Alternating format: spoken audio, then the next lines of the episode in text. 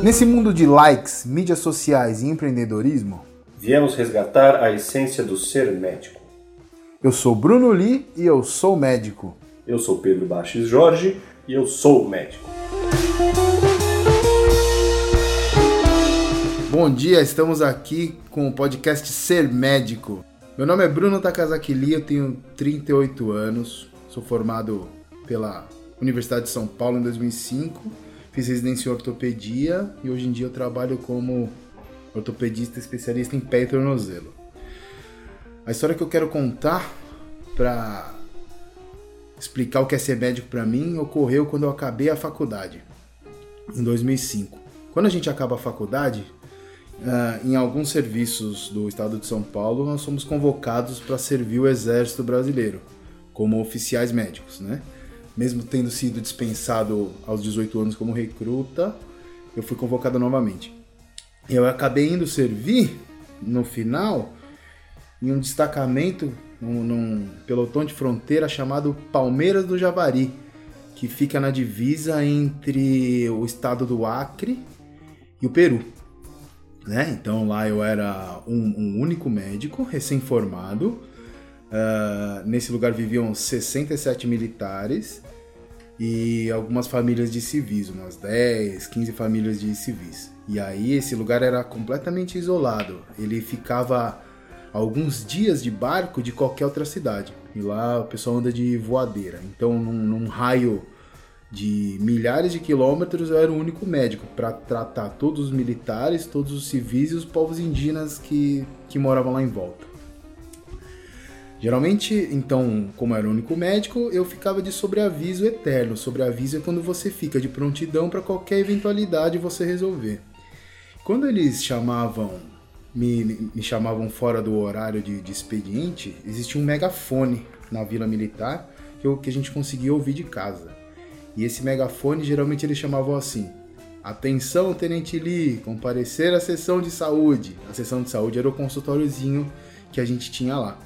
Nesse consultório eu dispunha de um balãozinho de oxigênio, algumas medicações via oral, não tinha nada endovenoso, umas duas, três macas, uh, luvas normais e uns cinco pares de luva estéreo e uma autoclave com dois ou três campos estéreis, campos estéreo é aquele pano azul que a gente usa para fazer procedimento, e um kitzinho básico de, de sutura né? E era isso. De exames eu tinha uma centrífuga onde a gente coletava sangue para a gente ver o hematócrito. O hematócrito é a porcentagem de, de sangue em relação de, de células em relação ao líquido do sangue. Então, se você está com anemia, por exemplo, o hematócrito ele cai muito. Se você está uh, isso a gente consegue ver centrifugando um tubinho de vidro com sangue e comparando numa cartelinha de papelão que tem vários desenhos e você compara aquele desenho e vê mais ou menos o, o hematócrito, algo bem básico. E um microscópio onde a gente detectava é, malária, porque lá é muito comum. Malária e parasita intestinal. Uh, nesse dia eu estava tranquilo em casa, sozinho.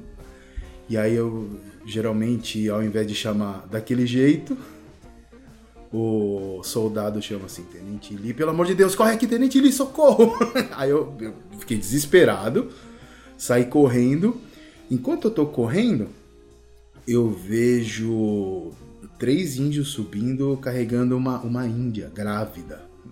Índio, quando, quando tem filho, eles têm mais de 10. Então, para a Índia parir uma criança é a coisa mais natural do mundo. Elas fazem isso desde os 15, 16 anos e vão tendo um filho por ano, normalmente. Então, para uma Índia sair da aldeia dela sem falar português e procurar o destacamento do exército é porque algo deu muito errado. Então, e eu não, não era um médico generalista, eu não tinha nenhuma formação em obstetrícia, mas durante o internato, no estágio de obstetrícia, nós éramos obrigados a fazer pelo menos 15 partos. Isso nessa hora eu dei graças a Deus. Porque ela chegou. Tinha, tinha um padre, né, que era um missionário, desses três índios que estavam acompanhando, e essa índia desesperada vindo de, de voadeira. Voadeira é uma lanchinha, é como se fosse um barquinho com, com motor lá, eles chamam de voadeira lá no norte. Nesse, nessa hora, ela chegou e me contou, o padre contou, porque ela não falava português, que ela estava mais de 10 horas em trabalho de parto e o neném não saía. E eu, sendo o único médico, me bateu o desespero. E aí ela, é, a gente colocou aquele, todo aquele procedimento, coloquei só luva estéreo, o avental estéreo não tinha. E aí peguei o, o como a gente nós, nós tínhamos só três campos, eu reservei do lado, coloquei uns pães, lençóis limpos e tentei fazer o parto normal. Uh, nisso, toda a, a vila militar e, e, e, os civis, como nada acontecia lá, ficavam estavam todos na porta, então devia ter umas 60 pessoas na porta esperando com antecipação para ver o que ia acontecer. Eu tentando fazer o parto. Me passa uma hora, duas horas, três horas, quatro horas e nada do bebê nascer. E aí eu vi que a Índia começou a fraquejar. E aí, quando o, o, o, parto demora muito, às vezes pode dar complicação e a mãe e o bebê podem morrer. E eu comecei a ficar desesperado. Uh, nessa época, no, no, nos partos, isso em, quando eu fiz internato, 2003, 2004, a gente era, nós aprendíamos a fazer episiotomia, que é um corte que a gente faz lá na vulva para alargar o canal para partos difíceis o bebê conseguir nascer melhor, que é um recurso antes da cesárea, porque uma cesárea sozinho em uma localidade dessa não existe a menor condição de ser feita. Então eu fiz com, peguei uma anestesia local e fiz a episiotomia. E aí mais uma hora e o bebê não nascia. E aí eu virei pro, pro sargento enfermeiro, falei, é agora ou nunca, essa paciente ela vai morrer. Eu quero que você pegue, aperte a barriga dela, faça uma pressão constante e que esse bebê vai ter que sair, pelo menos a mãe sobrevive. E aí ele apertou, apertou, apertou, apertou, apertou, o bebê saiu. Tava em posição normal, só tava com, com, com dificuldade mesmo. Depois de tantas horas de parto, você espera que esse bebê tenha tido muito sofrimento fetal, né? Porque a contração faz chegar pouco sangue no bebê e aí ele acaba tendo uh, falta de oxigênio e isso traz muitas consequências. Quando eu tirei o bebê, ele tava, nossa, me cortou o coração, ele tava mole, mole, mole, mole, mole igual um mole. Uh, nessa hora, todos o, o, o, comandante do pelotão, todos os civis, todos esperando, né, todos felizes porque tinha nascido bebê, mas eles não faziam ideia das consequências, porque eles são leigos, né? O único médico ali era eu. Então eu falei, ó, vamos tentar reanimar, é, pelo menos para ver se o, se o bebê sobrevive, né? Porque é muito complicado numa situação dessa você não fazer nada, apesar de saber que a chance de, de, de evoluir bem era muito baixa. Então eu peguei um aspirador manual, que era uma borrachinha redonda com um tubinho plástico, aspirei a, a secreção lá da boquinha do bebê. E é claro que nesse com, com, com, o balãozinho de oxigênio a gente não tinha uma máscara facial, aquela máscara de, de respirar, de ventilar específica para recém-nascido. Então a gente tinha máscara de adulto que era maior do que o rosto do bebê. Então a gente não tinha como usar. Então eu, eu adaptei a, o, o, próprio ambu, que é aquele balãozinho, encaixava na boquinha do bebê e apertava bem de levezinho para ele voltar. E ficamos lá, uma, duas horas, e o bebê voltou. Voltou, começou a, a chorar, começou a, a, se mexer, só que ele precisava de cuidados imediatos, né? E aí, nessa hora lá, não existe UTI, né? O Natal, tem nada, era no meio da, da floresta, então não tinha a menor condição. Nisso, graças a Deus, eu chamei, a, a gente chamou na época a, a FUNASA, que é a Fundação Nacional de Saúde, eles enviaram um avião no dia seguinte para buscar essa mãe indígena e o filho. Mas essa, essa noite eu passei a noite inteira acordado, revezando eu e, e, um, e um soldado para manter o bebê oxigenado e ver se ele não, não, não tinha nada. Esse acho que foi para mim um dia que eu fiz a diferença que é o que significa ser médico para mim. Tudo bom, gente? É, meu nome é Pedro. Estou aqui para contar uma história não tão edificante quanto a do Dr. Bruno, porque eu não fui para o meio da floresta salvar a vida dos índios, não tive essa oportunidade rara e tão bacana aí que ele teve. Eu também sou ortopedista, igual o Bruno, é, sou especialista em joelho, me formei em 2004 na Faculdade de Medicina da Santa Casa de São Paulo, onde eu entrei em 99. Depois, em 2005, eu entrei na ortopedia.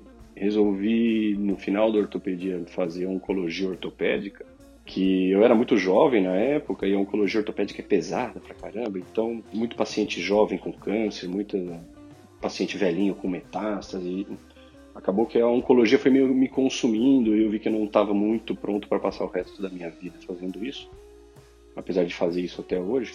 Mas eu resolvi estudar joelho, saí da Santa Casa, fui estudar joelho com o pessoal da Escola Paulista e voltei para Santa Casa no dia seguinte. No, no, ano seguinte, hoje eu sou médico lá da Santa Casa até hoje, então estou há 20 anos na instituição. Então, é, a minha história vem do começo do meu internato. Né? O que, que é o internato? É o quinto e o sexto ano de medicina onde a gente deixa a sala de aula e passa a ser mão de obra do hospital. Né? Então a gente ajuda os médicos, ajuda o pessoal da enfermagem e vai se acostumando aí com a vida de médico dentro do hospital. Lá na Santa Casa a gente trabalha dentro do hospital desde o primeiro ano, porque a faculdade ela é dentro do, do, do, do hospital, então a gente já tem um certo convívio. Mas o internato é algo marcante. E eu comecei o meu internato na clínica médica né? ou seja, onde estão os pacientes com câncer, os pacientes com pressão alta descontrolada, os pacientes com diabetes descontrolado, os pacientes com problemas clínicos. E no meu primeiro dia na clínica médica, eu recebi o meu primeiro paciente, então eu estava com a missão de cuidar daquele senhor. Né? É claro, tinha médico supervisionando e tudo, mas o básico, a prescrição, o bate-papo de todo dia, de manhã, de tarde, de noite, estava sob minha responsabilidade. Eu não vou falar o nome completo dele, mas o primeiro nome dele é seu Ferruccio. O seu Ferruccio era um italiano de 89 anos que estava internado por um câncer de próstata metastático. E ele estava mal, o seu Ferruccio vinha piorando gradativamente e provavelmente ele estava no final aí da passagem dele por aqui. E italiano que era, ele gostava muito de macarrão, né? E, e, e, a enfermaria é complicada, ainda mais a enfermaria da Santa Casa, a refeição não tem uma macarronada gostosa, não tem nada disso. Seu Ferruccio gostava muito de macarrão e sorvete de limão, e todo dia de manhã eu punha na prescrição dele. Macarronada bolonhesa, né, na dieta, macarronada bolonhesa, e de sobremesa eu punha na prescrição, picolé de limão. E passaram-se três semanas que eu via seu Ferruccio todo dia, de manhã e de tarde, e às vezes de noite, quando eu estava de plantão na enfermaria. E três semanas eu pus macarronada, bolonhesa e picolé de limão na prescrição do seu Ferrúcio na dieta dele. E nunca veio a macarronada bolonhesa, nunca veio o picolé de limão. Um dia eu saí de casa cedinho e pensei, amanhã eu vou trazer essa macarronada. Né? Amanhã eu estou de plantão à noite, eu vou trazer a macarronada do seu Ferrúcio. Ninguém vai me ver entrando na enfermaria com comida mesmo, eu estou a noite inteira. E aí eu cheguei em casa, eu pedi, falei, contei essa história para minha mãe e falei, mãe, me prepara uma macarronada que amanhã às sete da noite eu entro no plantão. Então às seis horas eu venho, busco a macarronada e levo pro seu Ferrúcio comer. E o seu Ferrúcio vinha piorando gradativamente aí o estado clínico dele. Então naquele dia, seis da tarde mais ou menos, eu passei em casa, minha mãe já tinha preparado, pus uma Tupperware, ajeitei do jeito mais bonito que eu podia. Levei e ele jantou a macarronada. O picolé eu não levei, mas ele jantou a macarronada. E eu passei aquela noite de plantão ali, então durante o jantar eu conversei bastante com, com ele, mas ele já estava bem cansadinho e tudo. E no dia seguinte, mais ou menos depois da hora do almoço, o seu Ferruccio faleceu. Então foi meu primeiro paciente que faleceu, o primeiro paciente que eu cuidei, o primeiro paciente que faleceu com eu cuidando. É uma experiência que até hoje a gente não está acostumado. Mas eu acho que eu fiz um pouco a diferença com a história do macarrão. Seu Ferruccio passou feliz aí por esse momento. Então, essa é uma historinha que eu tenho. A gente tem outras também, né, Bruno? A gente vai lembrando Sim. devagarzinho, mas é uma historinha que acho que a gente fez a diferença. Será que isso é ser médico para mim? Com certeza, ser médico vai muito além do só é, passar um remédio, do só fazer uma cirurgia, né? E quanto mais o tempo vai passando, a gente vai vendo que ser médico é, é, é muito mais oferecer carinho e alegria, sabe? A parte técnica, tudo isso todo mundo sabe. A parte sentimental, a parte do carinho, e mesmo sendo ortopedista hoje, a gente tem a fama aí de malvado, e na verdade é só oferecer um bom um tratamento adequado e um pouco de carinho e preocupação, a gente sabe que é muito mais do que só a parte técnica. Então isso começou a me mostrar o que no futuro eu ia ter aí diante de mim e foi uma das primeiras experiências que eu tive com essa história do ser médico e eu nunca vou esquecer com certeza. Tá bom, galera? Valeu! Thank you.